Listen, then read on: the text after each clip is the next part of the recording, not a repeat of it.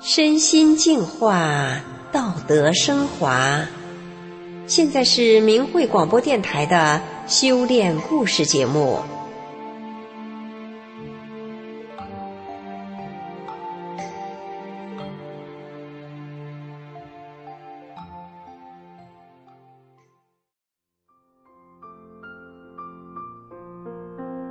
今天要跟您说的是一个厨师在工作中经历的一次奇迹。而这个奇迹却对他的同事造成了很大的影响。接下来，就让我们一起听听今天的故事。从小，家里的环境使我非常相信神佛的存在。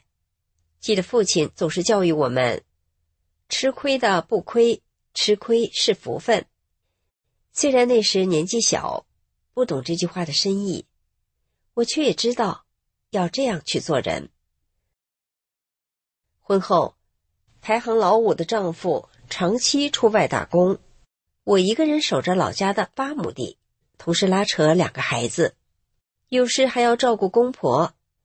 尽管我对不顾家的丈夫有些埋怨，我还是很孝敬公婆的。老人也喜欢和我一起生活。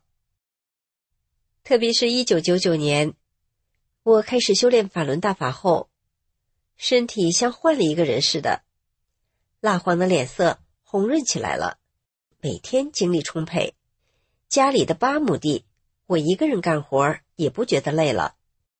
同时，大法教我怎么做个真正的好人，我就更发自内心的关心老人的生活了。公婆见我学大法后，比从前更好了，他们也打从心底认可大法。后来我搬到城里住，先在一家饭馆打工。我把大法真善忍原则放在心里，不论是不是自己的事，我都任劳任怨的去做。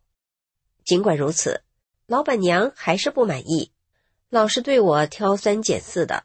虽然有时候我也觉得委屈，但我告诉自己，要按照大法师傅的要求去做。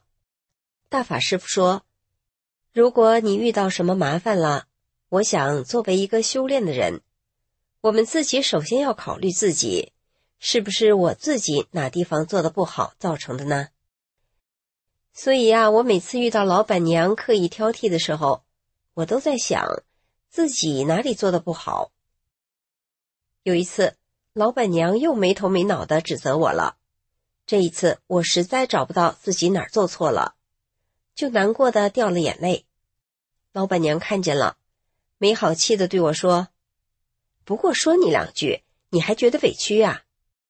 我擦干了眼泪，告诉老板娘：“不是，我在找自己，到底哪儿做错了，让你生那么大的气？”没想到老板娘一听，她竟然哇的一声大哭了起来。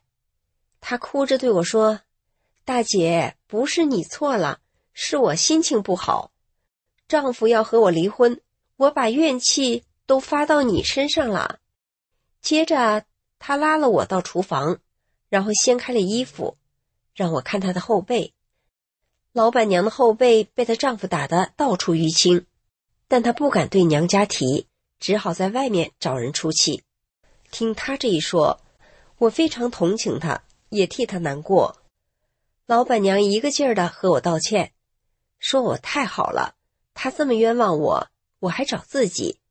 要是换个人，早就不干了。我说，这都是因为我学了大法才能做到的。为了表达他的歉意，老板娘中午特意上别的饭店给我买饭，请我吃。那个时候，我心里很为老板娘难过，吃不太下去。我就把我在大法修炼里认识到的一些道理跟老板娘讲，开导她。老板娘听了之后非常认可。所以他自己也请了大法书《转法轮》来看。后来我把练功动作交给了老板娘。下午没有顾客的时候，我们就一起学法练功。有一天，一个客人掉了十块钱，被老板娘捡到了。他问我该怎么处理。我说：“你也学法了，应该知道怎么办。”老板娘想了想，她默默的把钱还给客人了。她后来对我说：“我要不是学了大法，我才不会这样做呢。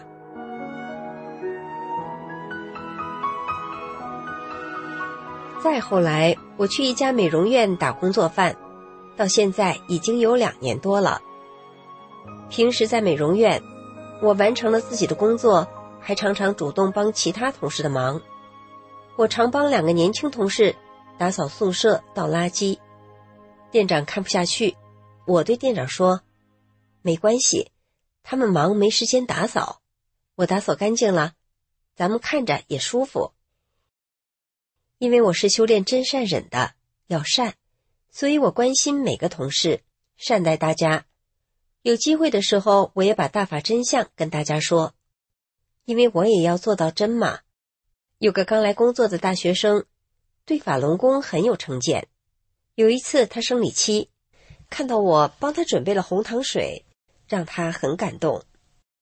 经过一段时间的相处，同事们发现了。大法学员都是很好的人，中共迫害这些好人太邪恶了，所以许多同事都陆续退出了他们参加过的中共党团队组织，包括那位刚来工作的大学生，他也明白了中共的宣传是造假的，也高高兴兴的找我三退了。二零二一年七月，我到店里准备做饭，我跟以前一样。先把液化气罐接上了煤气灶。这天，我一打开煤气灶，却突然冲出了一阵火苗，大火直接冲上天花板，凶猛的火势大约有一米宽、两米多高。我当下赶紧用毛巾拍打起火点，但是没用，我眼看着火越烧越旺。当时我满脑子只是想，要是真的酿成火灾。店里可就损失惨重了，这可怎么办？情急之下，我突然想起看过的一篇文章，有位大法学员家中失火，他当下求救大法师父，之后奇迹发生了。于是我便立刻双手合十，对着烈火大喊：“法轮大法好，真善人好，师傅快帮我灭火呀！不能给老板造成损失啊！”就在我呼喊大法师傅的同时，突然，唰的一声，两米高的熊熊火焰竟然不可思议的落到地上。没多久，火就熄灭了。我赶紧上前，把煤气罐的阀门一把关了。这个时候，楼下听到我喊声的店长，急匆匆的拎着灭火器冲上楼了。但他只看见厨房里一些烧焦的痕迹，看不到起火。而我正双手合十，泪流满面，嘴里念着：“谢谢师傅，谢谢师傅。”店长惊讶的问我：“大姨，你怎么灭的火呀？你伤着了没有？你怎么不跑呀？多危险呐！”我含着泪告诉店长：“是大法师傅帮我灭的火。”是大法的神奇，大法师傅教我们处处为人着想。我当时只想到老板的损失，根本没想到自己啊。店长松了好大一口气，他一边安慰我下楼休息，边一直说着：“谢谢大姨，谢谢大法师傅。”当我下楼之后，所有的同事都围着我关心，大家急着问我：“伤着没有啊？”你为什么当时不跑呢？要是我们早就跑了，自己保命要紧。大姨，你怎么还想那么多呀？我告诉他们：是啊，我要是不学大法，也会和你们一样。但是大法师傅要我们，无论遇到什么事情，都要先替别人着想。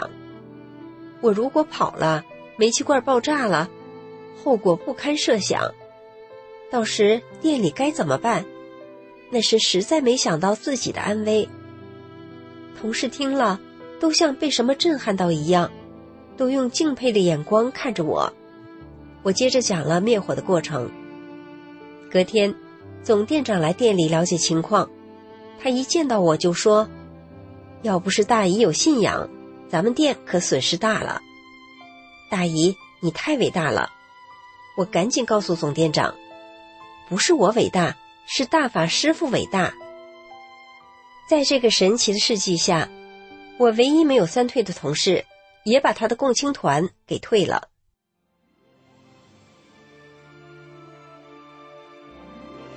听众朋友，在生活之中，我们难免偏听偏信了什么。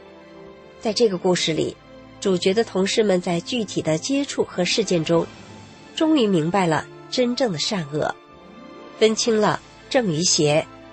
对于一个正直善良的人而言，这不是一件很重要的事情吗？好，今天的故事就为您说到这儿了，感谢您的收听，我们下次节目再见。